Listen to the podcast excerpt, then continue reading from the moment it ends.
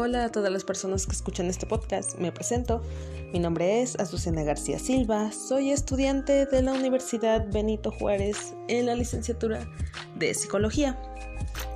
El tema del que vamos a hablar hoy, que es bastante importante, es sobre la violencia de género.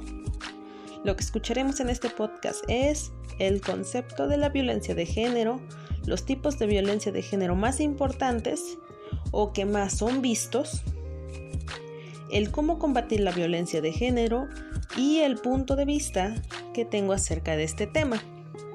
Sin más que decir, vayamos directo al tema.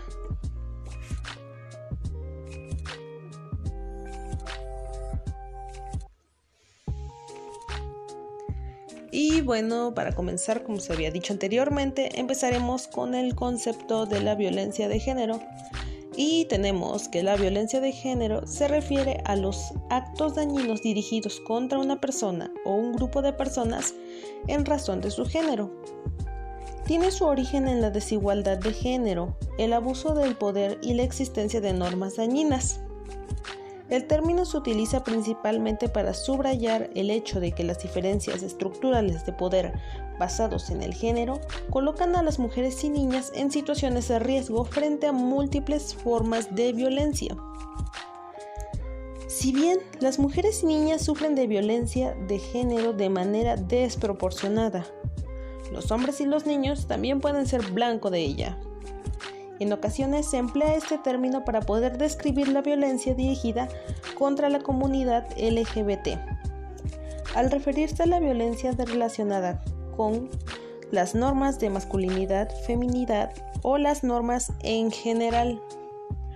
Ok, una vez teniendo claro este concepto tenemos que mayormente la violencia de género, como se bien el nombre lo dice, es dirigido por el género, ya sea hombre o mujer. En este caso no solamente lo sufren las mujeres, sino que también lo pueden llegar a sufrir los hombres. Una vez teniendo claro este concepto, vamos a ver cuáles son los tipos de violencia que más se ven. En primer lugar, tenemos la violencia física, la cual nos dice que es la más visible y reconocida como violencia de género. Se considera violencia física todo aquel acto en el que inflige un daño físico a la víctima que a través de la agresión directa, dicho daño puede ser temporal o permanente. Este tipo de violencia se incluye golpes, heridas, fracturas, arañazos, etc. Este tipo de violencia es el que más se puede ver físicamente, ya que, por lo mismo, se puede relacionar a los golpes que tiene una mujer o un hombre. En segundo lugar tenemos la violencia psicológica. Se caracteriza porque si bien a nivel físico no existe una agresión, la víctima se ve humillada, valorada y atacada psicológicamente. Este ataque puede ser directo y realizado activamente en formas de insultos y vejaciones o bien llevado a cabo en forma pasiva desvalorizando a la pareja sin que ésta se considere que está sufriendo un ataque. Esta incluye la presencia de humillaciones, amenazas y coacciones. Como bien dice, este es uno de los mm, tipos de violencia que no se ve tan fácilmente. La única manera en la que se ve es que la persona que está siendo agredida se ve muchísimo más con una autoestima baja, se ve muy desanimada esta persona que está sufriendo este tipo de violencias. En tercer lugar tenemos la violencia sexual, la cual nos dice si bien en algún modo podría considerarse dentro de la violencia física, la violencia sexual se refiere concretamente a aquel tipo de situaciones en que una persona es forzada o coaccionada para llevar a cabo actividades de índole sexual en contra de su voluntad, o bien en que la sexualidad es limitada o impuesta por otra persona.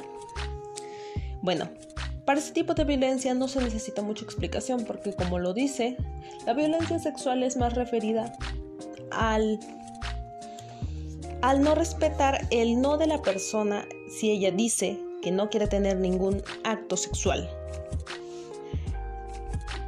Luego tenemos la violencia económica, la cual nos dice que se basa en la reducción y privación de recursos económicos a la pareja o su prole como medida de coacción. manipulación o con la intención de dañar su integridad. También se considera como tal hecho de obligar a depender económicamente del agresor. La violencia económica nos habla de que, mm, que un hombre o la persona que esté a cargo de ella no se hace responsable como tal de sus actos o de su responsabilidad económica, sino lo que hace es que esa misma persona haga que dependa solamente de ella. En segundo lugar tenemos la violencia social, la cual nos dice, dice que se basa en la violencia de limitaciones, control y la inducción al aislamiento social de la persona. Se separa a la víctima de la familia y amigos, privándola de apoyo social y alejándola de su entorno habitual. En ocasiones se pone a la víctima en contra de su entorno, produciendo que, que se victimice o entorno que tome una decisión entre la víctima o su entorno. Dentro de este tipo de violencia ya se es más que se aleje de todas las personas, que no tenga ese derecho de salir, le quitan ese derecho.